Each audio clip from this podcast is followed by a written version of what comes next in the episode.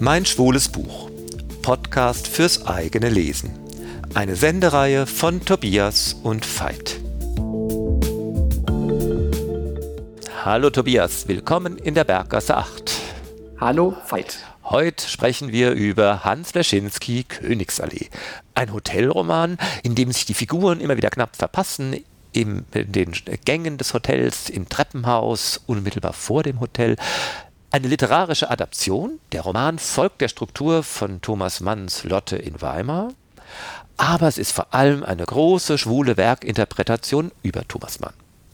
Ja, und wir sind im Jahr 1954 und in diesem Jahr kehrt ein Mann namens Klaus Häuser aus Shanghai in seine Heimatstadt Düsseldorf zurück und in Shanghai war er 20 Jahre, hat dort gearbeitet und auch Karriere gemacht. Der Umstand war eben jener, er war als junger Kaufmann in der glücklichen Lage, ein Angebot zu bekommen von einer fernöstlichen Handelsgesellschaft, ähm, eben nach Übersee zu gehen. Dort ist er dann auch hingegangen, ist auch sehr gut äh, für ihn gelaufen, doppelt gut, weil er dadurch dann eben auch dem Schrecken der Nazizeit als Schwuler entkommen konnte. Und in Übersee hat er eben auch noch darüber hinaus einen Lebensgefährten kennengelernt, Anwar mit Namen, und den hat er jetzt in Huckepark, kommt zurück nach Düsseldorf und die Idee ist, jetzt besuchen wir mal gemeinsam die Eltern. Die sind vermutlich einigermaßen liberal und haben auch gegen das Schulepaar äh, so nichts erkennbar einzuwenden. Aber schon nach der ersten Übernachtung, die Eltern äh, sind nicht äh, direkt in Düsseldorf zu Hause, sondern in der Nähe, merkt man schon, da kommen doch elterlich-kindliche Spannungsverhältnisse auf und um all das gar nicht eskalieren zu lassen, übersiedeln äh, Klaus und Anwar nach Düsseldorf ins Nobelhotel Breidenbacher Hof.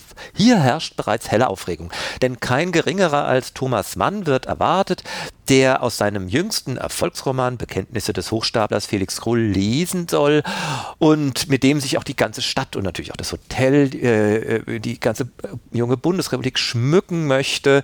Äh, die Weltläufigkeit äh, soll symbolisiert werden, ein Abglanz des, äh, der antifaschistischen Gesinnung Thomas Manns.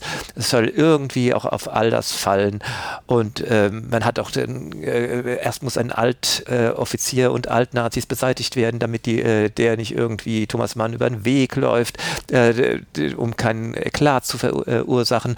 Also in diesen Ameisenhaufen in heller Aufregung zieht Klaus Häuser mit seinem Freund ein.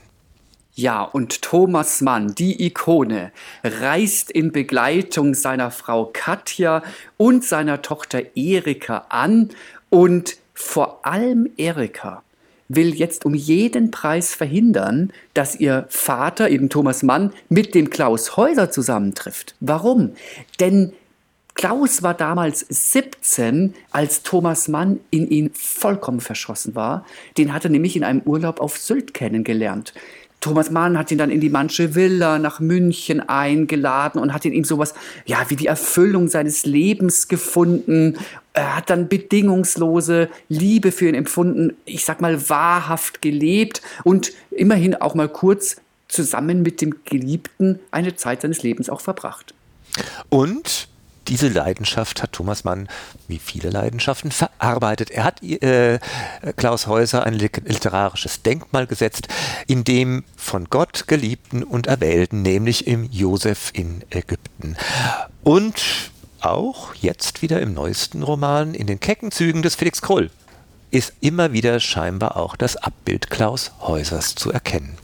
Und wir haben ja schon gesagt, Erika möchte auf jeden Fall verhindern, dass Klaus und Thomas aufeinandertreffen. Warum?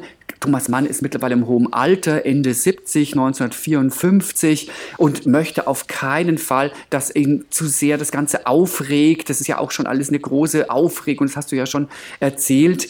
Klaus weiß zwar, welche Rolle er für den großen Schriftsteller gespielt hat. Er hat ja auch noch jahrelang Post von Thomas Mann bekommen, eben auch ins ferne Asien aber er ahnt erstmal noch gar nichts davon, dass er jetzt zufälligerweise mit ihm im selben Haus wohnt. Ja, und es folgt eine Hotelkomödie erster Klasse und die parodiert das ganze hektische Bemühen, vermeintlich unangemessenes Begehren zu verdrängen, gar nicht erst aufzukommen, alt nicht auf jung treffen zu lassen, keine Herzinfarkte äh, oder, oder gar Liebe zu ermöglichen. Und das äh, Äh, Parodistische und das Groteske an der ganzen Situation ist ja, dass es bezeichnenderweise gerade von denen versucht wird zu verhindern, die immer das Recht auf ihr eigenes Begehren, gesellschaftlich geschätzt oder nicht in Anspruch genommen haben. Erika, ja, die hat weder in ihren Ehen noch in ihren lesbischen Affären besonderen Wert auf Konformität gelegt, aber sie führt strenges Regiment, dass der Vater bloß nicht über die Stränge schlägt. Naja, und diese vielfältigen Winkelzüge, den Klaus von Thomas Mann fernzuhalten, die wecken ja erst recht das Interesse von Klaus. Und grandios stehen die beiden Lebensgefährten über allem, nämlich Katja Mann und Anwar. Die sind immer über alles voll im Bilde. Die sind es, die einer neuerlichen Begegnung ja, ihrer beiden Männer eher amüsiert, interessiert, ähm, aber jedenfalls würdevoll entgegensehen. Aber die ganze Königsallee ist nicht nur eine queere Burleske, in deren Glanz homoerotisches Begehren und schwule Lebensgemeinschaft jeweils eigenständig und unabhängig voneinander erscheinen. Und das in einer Zeit in einem Land, das eine unfassliche jüngste Schuld in einer großen Wolke aus Mief und Anstand verschleiern wollte. Man kann sich da, da die alte äh, Bundesrepublik aus heutiger Perspektive nicht schlimm genug vorstellen. Äh, es ist aber eben in einer Heiterkeit erzählt, die einen äh, diesen Mief nochmal viel stärker spüren lässt.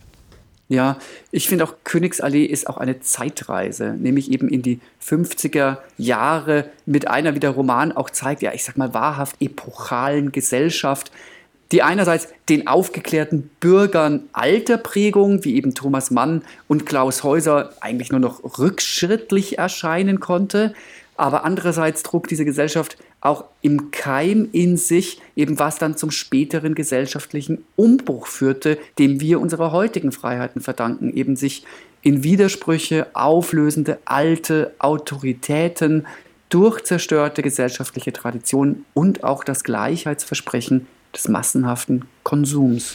Naja, Klaus Freund, Anwar, der kann sich eigentlich nur wundern. Hand in Hand mit Klaus zu gehen, das war ihm in Shanghai scheinbar selbstverständlich. In Düsseldorf 1954 ist es undenkbar. Und zugleich erscheint ihm, der in Fernost groß geworden ist, doch Deutschland sehr reich und gut organisiert, dafür, dass es erst kürzlich durch einen Weltkrieg vernichtetes Land ist.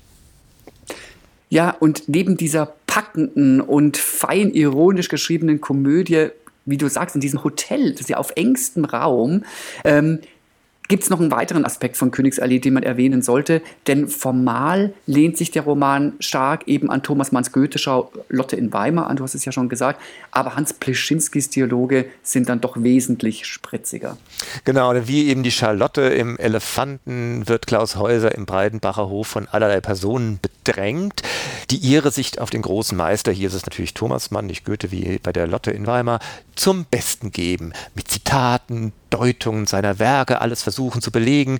Und all das gibt auf einmal eine Gesamtschau vom Werk Thomas Manns aus ganz wechselnden und unterschiedlichen Perspektiven.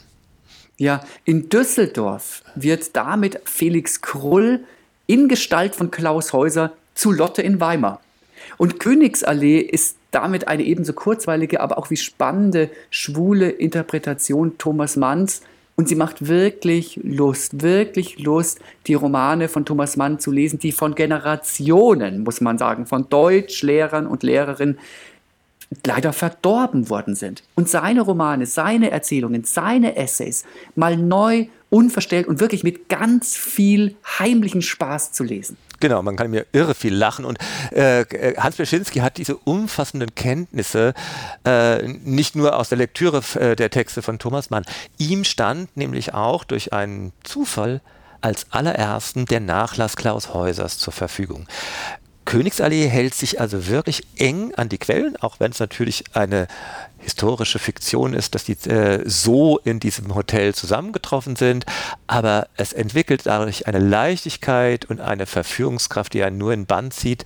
Und äh, die Wahrheit dahinter, die ist in jeder Zeile zu spüren. Hans Bleschinski, Königsallee, mittlerweile als DTV-Taschenbuch äh, seit 2015 zu haben, 391 Seiten äh, im, im DTV-Verlag.